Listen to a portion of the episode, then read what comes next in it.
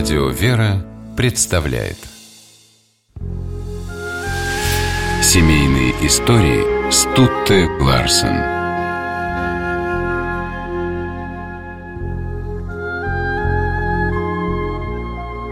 Под номером 18 на улице Причистенко в Москве стоит скромный двухэтажный особняк с мезонином.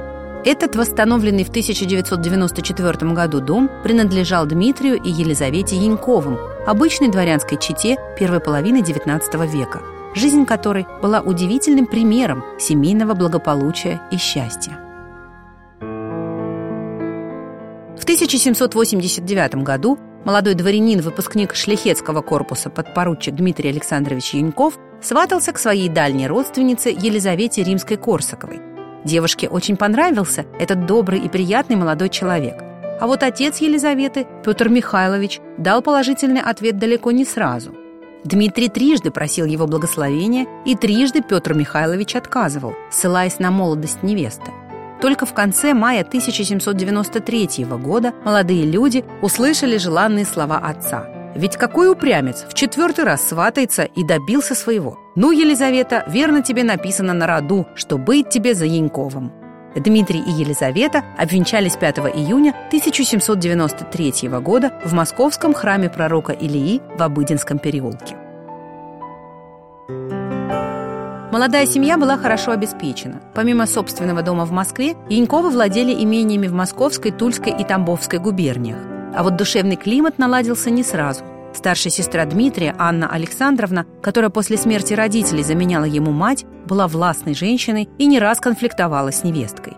«Много вытерпела я от нее неприятностей», — вспоминала Елизавета Петровна. «Я была молода, вспыльчива, и она тоже не очень терпеливого десятка, а муж очень добр и сдержан. Дмитрий Александрович жалел меня и любил, но и старшую сестру уважал.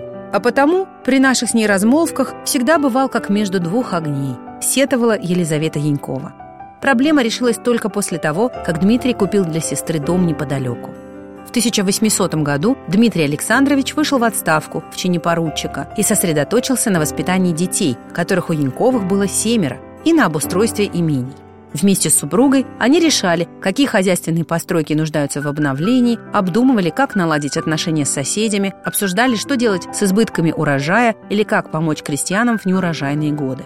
Яньковы были набожны. Каждый год они совершали паломничество в знаменитые обители и особенно любили Задонский Рождество-Богородицкий монастырь, настоятелем которого был архимандрит Тимофей, духовный сын святого Тихона Задонского. В сентябре 1812 года, когда наполеоновская армия приближалась к Москве, Елизавета была вынуждена уехать с детьми в родовую усадьбу Яньковых, Елизаветина, под Тамбовом, а Дмитрий остался в городе, чтобы участвовать в организации народного ополчения и снабжения армии. Почтовое сообщение осенью почти не действовало, и связь между супругами прервалась. Елизавета Петровна молилась о том, чтобы муж остался жив. И ее молитвы были услышаны. В день праздника Покрова пришло письмо от Дмитрия Александровича. «Когда мне подали письмо, — вспоминала Елизавета, — и я увидела его почерк, тут я только поверила, что Господь помиловал нас от самой великой для нас печали.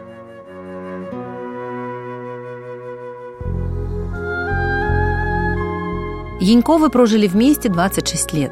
О событиях их семейной жизни мы знаем из воспоминаний Елизаветы Петровны. Они были записаны ее внуком, архимандритом Пименом Благово, и вышли в 1885 году под заголовком «Рассказы бабушки».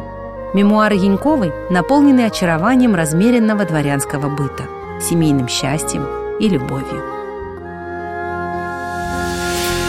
Семейные истории –